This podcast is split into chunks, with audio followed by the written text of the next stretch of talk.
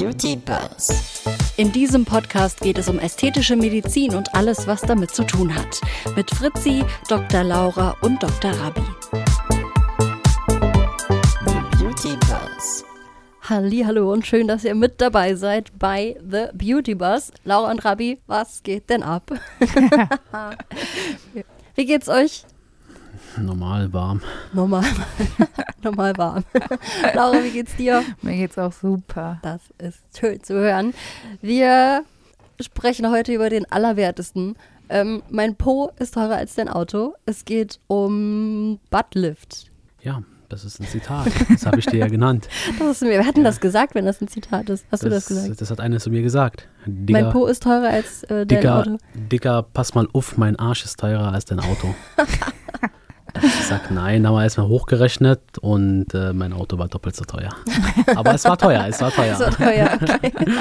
ja, ist halt nur blöd, dass man, äh, dass man nur ein Po hat, ne? Sonst hätte man Ja, wahrscheinlich da noch einen Trumpf ziehen können. aber Moment, sie wird nochmal eine OP machen und dann hat sie recht. Dann ist ihr Okay. Arsch teurer als mein Auto. Ja, Okay. Wie ist das eigentlich? Ist, hast du da auch so einen Wertverfall im Laufe der Zeit? ja ich glaube schon, aber ich, ich denke, die Laura kann da mehr dazu erzählen.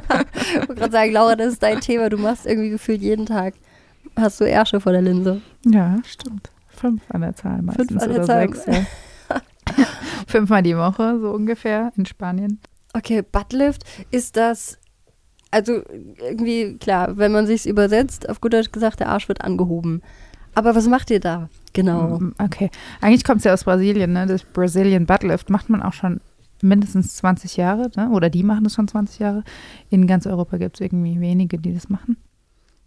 Und ähm, es trauen sich auch immer nicht so viele dran, weil man natürlich auch sagt, das ist so die OP, die gefährlichste OP und man sagt, da sterben die meisten Leute. Und ähm, deswegen ist es immer so ein bisschen verrucht und man muss immer so ein bisschen viel erklären, weil man sagt, okay, man macht äh, Brazilian Buttlifts oder man ist da dabei. Was ist es eigentlich? Man saugt sozusagen aus dem, aus dem Körper Fett ab und spritzt dieses Fett in den Po. Oder jetzt ganz banal gesagt, ja.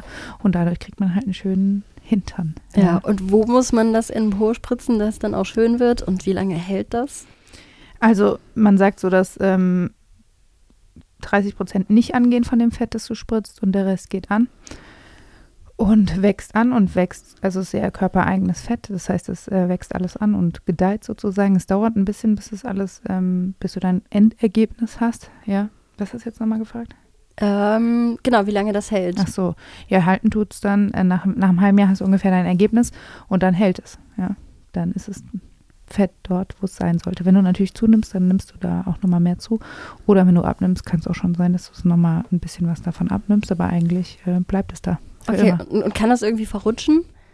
Also es gibt so eine, es gibt Fettmigration, also es kann schon sein, dass das Fett irgendwie wandert oder irgendwo hin ähm, wächst und wandert. Das kann schon passieren, das passiert dann über mehrere Jahre so ungefähr, aber meistens kann man dann eine Lösung finden und das passiert auch nicht so oft und nicht bei so vielen.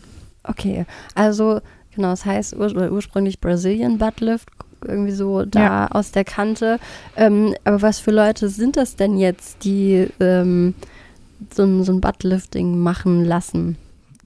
Ja, was für Leute sind das? Also alle, die einen großen Hintern haben möchten. Ne? Man sagt ja, also, keine Ahnung, eigentlich ist ja so innen, ist ja eigentlich so die große Brust und so weiter. Aber ich glaube, dass viele Frauen auch doch den großen Hintern schätzen, weil doch viele Männer auch auf den großen Hintern schauen. Und auch gerade so diese Südamerikaner oder die ganzen, ähm, die tanzenden Kulturen sozusagen, die lieben halt ihre Kurven und ihren dicken Hintern. Ja. Und deswegen ist es sehr viel so Spanier, Südamerikaner, die das machen lassen. Deswegen kommt es ja auch aus Kolumbien oder viele in Kolumbien gibt es auch sehr guten Chirurgen ähm, und generell die ganzen kurvigen ähm, Kulturen, glaube ich, die das eigentlich hauptsächlich machen lassen. Ne? Ja, und ähm, vom, vom Alter her gibt es da was, wo du sagen würdest, das ist irgendwie so die Hauptaltersgruppe, die am Start sind? oder und gibt dann irgendwann Leute, die sagen, ja gut, jetzt äh, ist brauche ich auch keinen dicken Hintern mehr oder Ehrlich gesagt haben wir von der, also jetzt in Spanien habe ich das gesehen, wir haben von der 45-jährigen Schweizer Hausmutter bis über die 25-jährige ähm, Onlyfans, ähm, das Onlyfans-Chick haben wir sozusagen alles dabei. Also man kann es eigentlich gar nicht so pauschalisieren. Ich glaube schon, dass es eher so die mit 20s oder 30s sind, die das machen lassen, aber wir haben auch echt viele ältere oder auch Transgender, also Transsexuelle, die Mann zu Frau, die halt einfach einen weiblicheren Körper haben wollen und nicht mehr diese kastige Figur. Ja. Ja, und ähm, Eigenfett irgendwie, was dann in den Po gespritzt wird, wo nehmt ihr das her? Eigentlich nehmen wir das aus dem Bauch und aus dem Rücken. Ja? Also du saugst den Patienten oder die Patientin aus dem ähm, Bauch ab, nimmst das Fett raus und ähm, filtrierst es sozusagen, filterst es und ähm, spritzt es dann in den Po. Ja. Kann, kann der Patient, die Patientin vorher auch noch irgendwie von der Form her was vorgeben?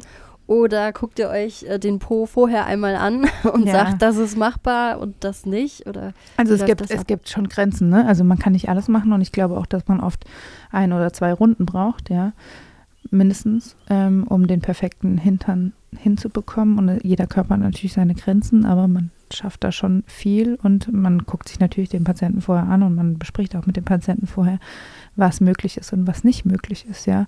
Aber meistens sind sie immer sehr zufrieden, weil du natürlich auch eine coole Projektion hinbekommst, wenn du auch Fett wegnimmst. Ne? Es ist nicht nur dieses Spiel, es ist auch das Spiel, Zusammenspiel zwischen Fett hinzufügen und Fett wegnehmen. Ja, also wenn ich jetzt eine krasse Taille, äh, krasse Taille absauge, dann kriege ich natürlich auch mehr Projektion in den Hintern. Ja, ja, ja. Ihr habt ja noch die Implantate nicht vergessen. ja also Genau, das wäre jetzt die nächste Frage. Wann nimmst du das eigene Fett und wann werden Implantate gesetzt? Ist das eine medizinische Abwägung oder sagen das auch die Patienten, Patientinnen von vornherein schon?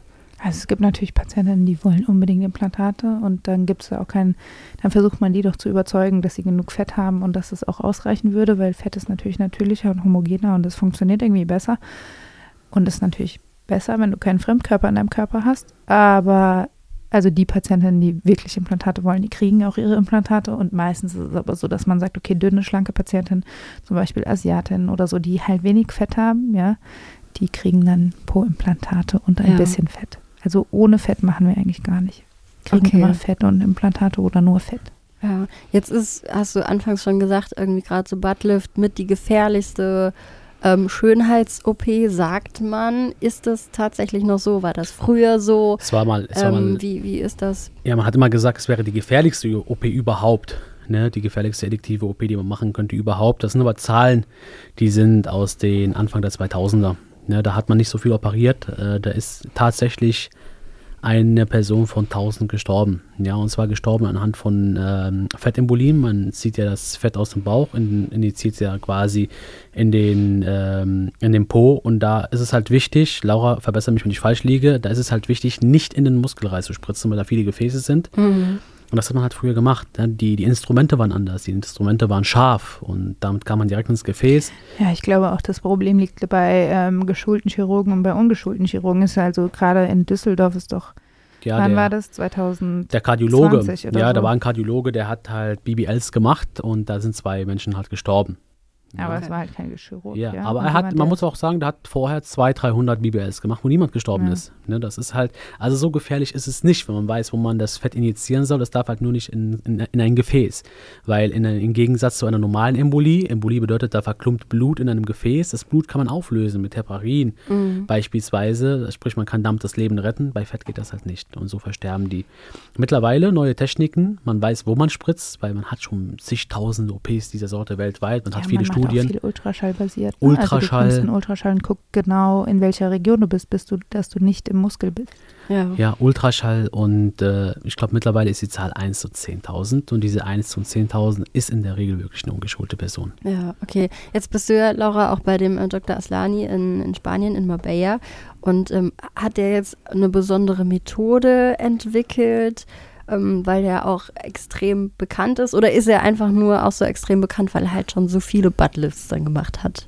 Also er ist einfach ein Magier, würde ich sagen. Oder ich bin sehr, ich fühle mich sehr geehrt, dass ich überhaupt bei ihm arbeiten darf und dass ich da das von ihm lernen kann, weil er ist schon echt saugut, kann man einfach Er ist der sagen. Beste. Ne? Er ist der Beste. Der Ja. Beste auf der Welt. Also in dem Gebiet, das ist seine Nische, er ist der Beste. Ja, und ähm, er, also er hat da richtig dran rumgefeilt und hat ein richtig ausgeklügeltes System und das funktioniert alles super gut, was er da macht. Und ähm, er macht das schon, also er ist einfach ein Künstler, ja. Also ich kann das nicht anders beschreiben, aber er macht das su- super gut und sehr gut und ähm, auch sehr sicher, ja. Also da gibt es irgendwie keine Probleme. Also wir haben keine Probleme. Also er hat ja. die Standards mit etabliert, muss man Okay, sagen. ja. Ne? Und was hat er dir oder was hast du, ähm, würdest du sagen, was ist so aktuell der, der beste Tipp, den er dir mitgegeben hat? Oder was war das, was du dir vielleicht von ihm auch einfach ähm, ja, am meisten so abgeguckt hast oder für dich mitgenommen hast bisher? Er ist halt einfach ähm, ein sehr, sehr guter Chirurg, ja, aber er ist auch ein Lebenskünstler, finde ich. Also er macht alles, was er anpackt, das funktioniert irgendwie und auch seine, er macht es anders als alle anderen, aber es funktioniert super gut. Ja? Also er, ja. Wie kann ich mir das im OP zum Beispiel vorstellen? Also ist das dann, weiß ich nicht, näht der anders oder einfach nur, dass man so ein bisschen. Er ist halt super geschult. Ne? Er hat Okay. also irgendwie 14.000 BBLs gemacht. Er ist, ähm, hat einfach sehr viel Erfahrung, ja. Und er, ich weiß nicht, wie ich das Er forscht ja viel. Er forscht Er ja viel auf, auf dem Okay. Gebiet. Er schaut über den Tellerrand hinaus. Ne? Und das ist das, was den europäischen oder eher den, den deutschen Chirurgen halt fehlt.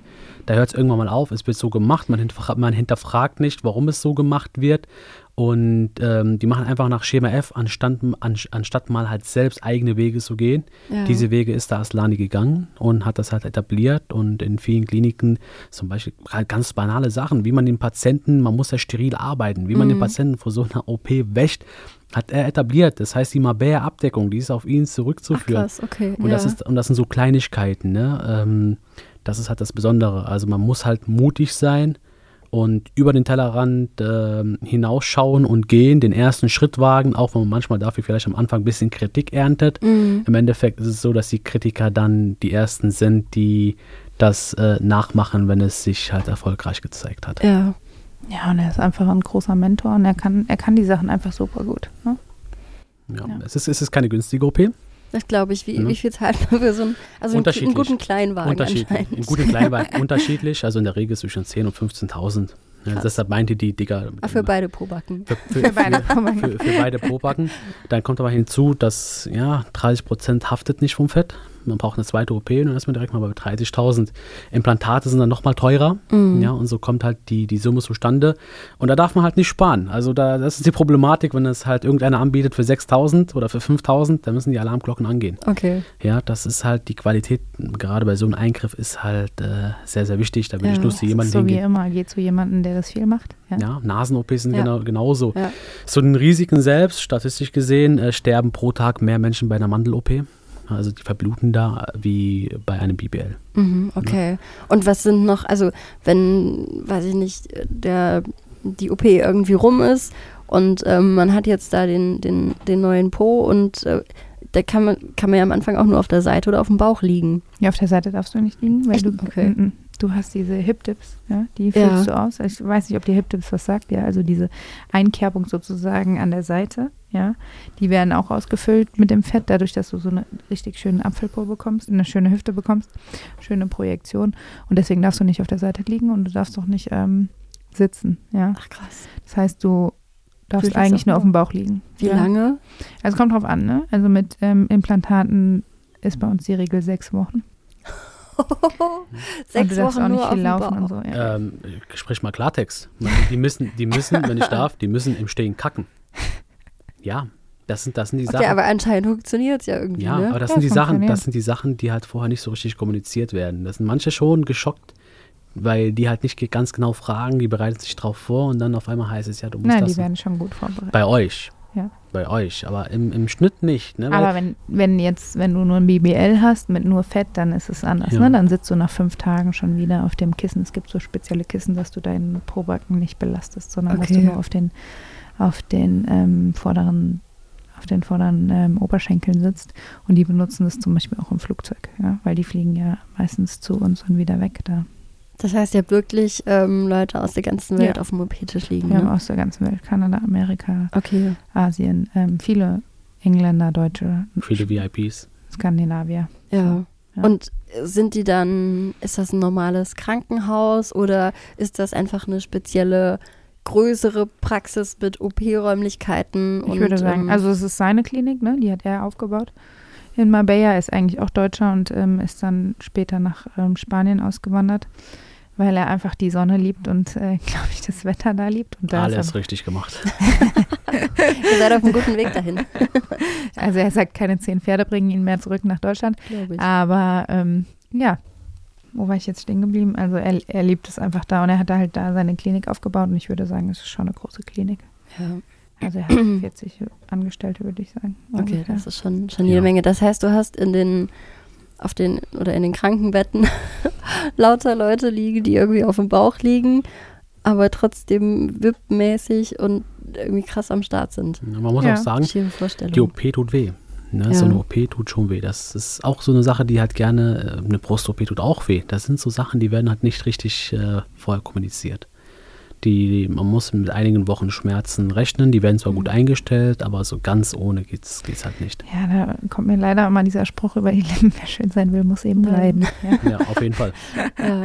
Und wie, wie, also weiß nicht, sind es dann auch Leute, die sich dessen bewusst sind und ähm, dann, weiß ich nicht, die Schmerzen irgendwie auch gut wegstecken? ja, schon. Und wenn nicht, dann hilft man ihnen natürlich schon. Ne? Okay, Also man hat ja. ja. seine Mittelchen und kann denen helfen, das äh, zu verstehen. Aber die meisten wissen, was für Schmerzen auf sie zukommen und haben auch schon mehrere Sachen ausgehalten. Also normalerweise ist BBL nicht die OP, mit der du anfängst. Okay. Ja, Ja. die meisten haben schon zehn OPs vorher alles Mögliche gehabt. Ja. Ja. Also BBL ist jetzt nicht die Anfänger. Nicht die Anfänger. nicht das Erste, was man, wenn man arbeitet, ja. Arbeiten Ja. die sich von oben nach unten runter? Ja, kommt halt immer so ein bisschen drauf an. Meistens haben die schon Brüste operiert oder Gesichter viel. Fett Ne? abgesaugt, Ja. Ja. was die Sache problematisch macht. Gesichter. Ja. Okay. Und was für, was für Formen macht ihr da? Gibt es beim Po überhaupt verschiedene Formen? Ja, es Man kennt schon halt nur so verschiedene Apfelpo und Birnen, Birnenform und Apfelform, Ja. irgendwie sowas. Also generell versuchst du halt einfach den Po sozusagen als Hingucker zu gestalten, würde ich sagen. Und dass du versuchst, ähm, einfach eine schöne Form hinzubekommen. So eine typische Sandurmform, würde ich jetzt so sagen. Also es gibt schon unterschiedliche Po-Formen, ne? Und es gibt halt natürlich auch schönere äh, Hintern und also wie bei der Brust, ne? Und alle sehen auch unterschiedlich aus, ja. Und zum Beispiel einen Männerhintern zu einem Frauenhintern umzubauen oder umzuoperieren, ist manchmal gar nicht so einfach, ja, weil das Volumen gar nicht so da reinpasst, ja. Ja. Muss man dann auch, fängt man dann auch ja langsam an und dehnt die Haut irgendwie? Ja, also eigentlich, ähm, meistens macht man halt in der ersten Runde so viel Fett wie geht rein und dann bei der nächsten Runde nochmal, ne? Aber man, man kann schon so, also meistens machen wir schon 500 Milliliter pro Seite, um sich das mal so ein bisschen vorzustellen. Ja.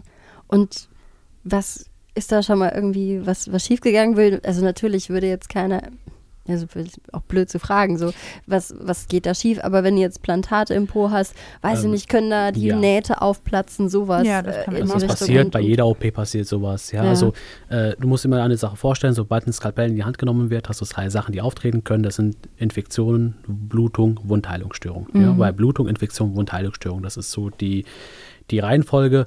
Ähm, Blutung, das kriegt man gut im Griff, also intraoperativ stillt man alles. Dann hast du halt natürlich auch Drainagen, die halt das alte Blut, wenn es bluten sollte, rausbefördern. Infektion, kann immer, bei auch, auch wenn, wenn ich dir Blut abnehme, kann eine Infektion halt ähm, sich entwickeln. Deshalb auch kein Botox oder Hyaluron bei Schwangeren. Nicht, weil es halt den Fötus stört, sondern einfach nur, weil durch diese kleine Mini-Eintrittspforte eine Infektion entstehen kann. Und Wundheilungsstörung, auf jeden Fall. Ne, das sind die drei Sachen, die sind häufig. Ja, das kommt halt bei jeder OP vor. Und das ist das, worauf man halt im Endeffekt ähm, versucht, äh, das bestmöglich zu vermeiden. Deshalb Antibiotika sind halt ganz wichtig. Hygiene ist ganz wichtig.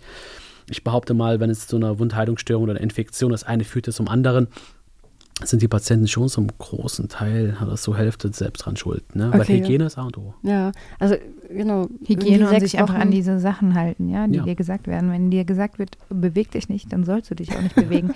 Aber dann Ja. passiert es dir halt, keine Ahnung, dann ist mir passiert, ich saß beim Friseur Und das ist und auf einmal sitzt neben mir eine, die ich vor ein paar Tagen operiert habe, mit Implantaten. zwei Tagen vorher. Ach, und sie so, krass. Doctor, you didn't see me. Und ich so, äh, but you're sitting here. Ja, Und sie war so, ähm, und sie war so voll geschockt, dass ich auch beim selben Friseur war. Und ich war geschockt, weil ich wollte ein schönes freies Wochenende haben und, Und sitzt schon wieder ein Scheiße. Patient neben mir, ja. vor allem Nein, denkst du dir dann auch, wenn jetzt was schief geht, muss ich die. die Ja, Nein, und die, das- die halten sich halt nicht Das dran. Problem- und das ist halt dann, und die kriegen halt dann die Probleme. Das ja? Problem ist, du weißt ja nichts davon. Ja, dann, dann denkst du dir, oh Scheiße, was habe ich denn falsch gemacht? Warum ist das denn so, äh, wie bei jeder OP auch? Ne? Bei der Nasen-OP zum Beispiel bei mir, ähm, wenn ich denen sage, ihr dürft keine Brille anziehen, keine Sonnenbrille für drei Monate mindestens. Und die ziehen eine Sonnenbrille an. Und dann, und dann, dann hast du halt so eine Sattelnase. Ja. sich- Das, das kracht dann ein, Ein. weil es muss ja, Ja. einwachsen. Ja. Es kracht ein und denkst du dir, scheiße, was habe ich denn falsch gemacht? Und die sagen, die, ne, das ist, also bei den Komplikationen sind halt einfach 85 Prozent die Patienten dran schuld. Ist so. Mhm. Okay, krass. Mhm. Das heißt, also gibt es anscheinend auch einige, die sich nicht dran halten. Oder meinen die dann, wenn ich, sie das sind meistens die besser. Patienten, die keine Schmerzen haben. Ja, wenn die Patienten keine Okay. Schmerzen haben, dann Ja. stört es sie ja nicht, sich zu bewegen. Und dann kann man ja schnell zum Friseur sich die Extensions rausnehmen lassen, weil man Ja. hat Langeweile. Man liegt ja eigentlich nur im Bett. Oder du, liegst halt, oder du liegst halt in der Sonne in Spanien, ne, wenn du dann bist. Du musst ja ein paar, paar Tage da bleiben. Ja, Und die denken sich ja, mir geht's gut, draußen ist der Pool, äh, die Sonne scheint, ich leg mich mal oder ich gehe mal ganz kurz ins Wasser, das schadet ja. Wasser, Wasser reinigt ja. Ist ja Chlor aber drin. du hast ja, oh, das, aber dann muss man doch merken, dass das, also das brennt, du hast ja doch noch irgendwie Wundheilung. manche ja, aber die meisten so. haben halt keine Schmerzen. Ja. Also das sind meistens die Patienten, die keine Schmerzen haben, die sich nicht Die dran halten. Ich meine, in äh, 60 Prozent der Fällen geht's gut. Ja, ja. In 60 Prozent der Fällen geht's gut und du, es passiert nichts. Und dann denken sie sich, ja, ist ja nichts passiert, kann ich weitermachen. ja. In 40 Prozent läuft es halt dann nicht so gut.